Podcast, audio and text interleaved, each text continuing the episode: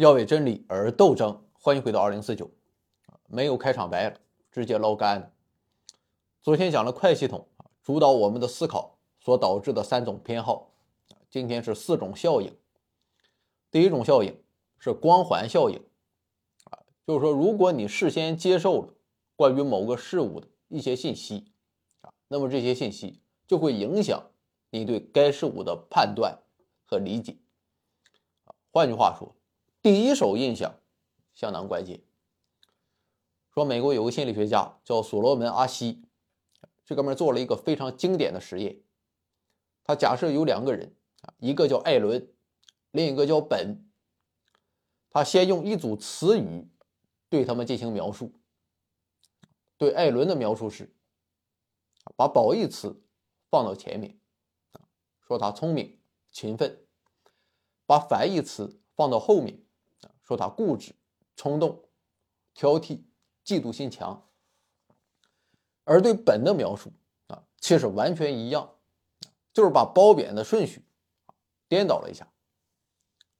然后阿西就让志愿者评价一下这两个人，结果是大家都认为艾伦是个好人，而本是个坏人。他们还能给出解释，说艾伦是个聪明人。聪明人有点性格缺陷，这很正常，这就叫个性。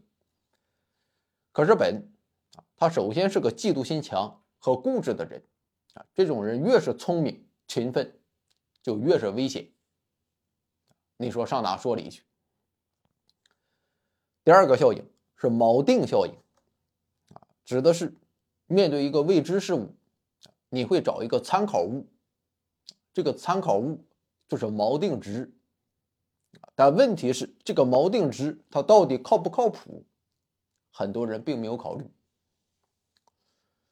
比如说我手里有一幅书法书法作品，啊，就是墙上这张，要为真理而斗争，啊，你也不知道他是谁写的。那我问你两个问题：第一个问题是，这幅字的价钱是超过了一万块钱？还是少于一万块钱。等你有了判断之后，啊，我再问你，你给这幅字标一个价。其实这幅字啊，并不是出自大家之手，它就是我写的。这张纸本来值两块钱，啊，我写上了字之后，基本上就是废纸。但是刚才一万那个数字啊，在你心里已经成为锚定值。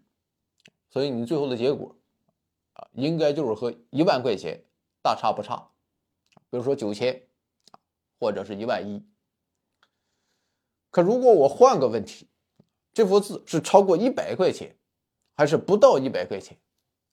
那你最后给出的答案，可能就是百八十。正是锚定值的改变，让我们的判断发生了变化。第三个效应是框架效应。就是说，面对同一个问题，啊，如果描述的方式不同，啊，就会就会导致我们做出啊完全不同的判断或者决策。比如说手术，啊，第一种说法是手术成功的概率是百分之九十，啊，第二种说法是手术失败的概率是百分之十。那你要是大夫啊，你会选择哪一种？虽然说两种描述的含义是一样的。但你肯定会选择第一种，这叫给患者以希望，上去就告诉人家，你有百分之十的可能啊，今天就死手术台上，这不疯了吗？运用框架效应啊，最熟练啊，我觉得应该是统计部门啊，就说 A 股一共有三千七百五十一家上市公司，其中三千五百家都在暴跌。只有二百五十一家股价上涨，啊，那你说你怎么报道？啊，你说有三千五百家公司股价下跌，啊，请问你是何等居心？这叫唱衰金融市场，弄你信不信？还比如说失业问题，啊，算了，你懂就行。其实不管是光环效应，还是锚定效应、框架效应。啊，他们共同说明了一个问题啊，简单说就是四个字：先入为主。先输入的信息可以占据优势地位啊，不管这种信息是第一印象，还是事先设定的参考值啊，亦或是描述的方式都会极大影响我们的判断。最后一个效应啊，你应该很熟悉了，禀赋效应啊，指的就是当你拥有某个物品之后啊，你就会觉得它很有价值。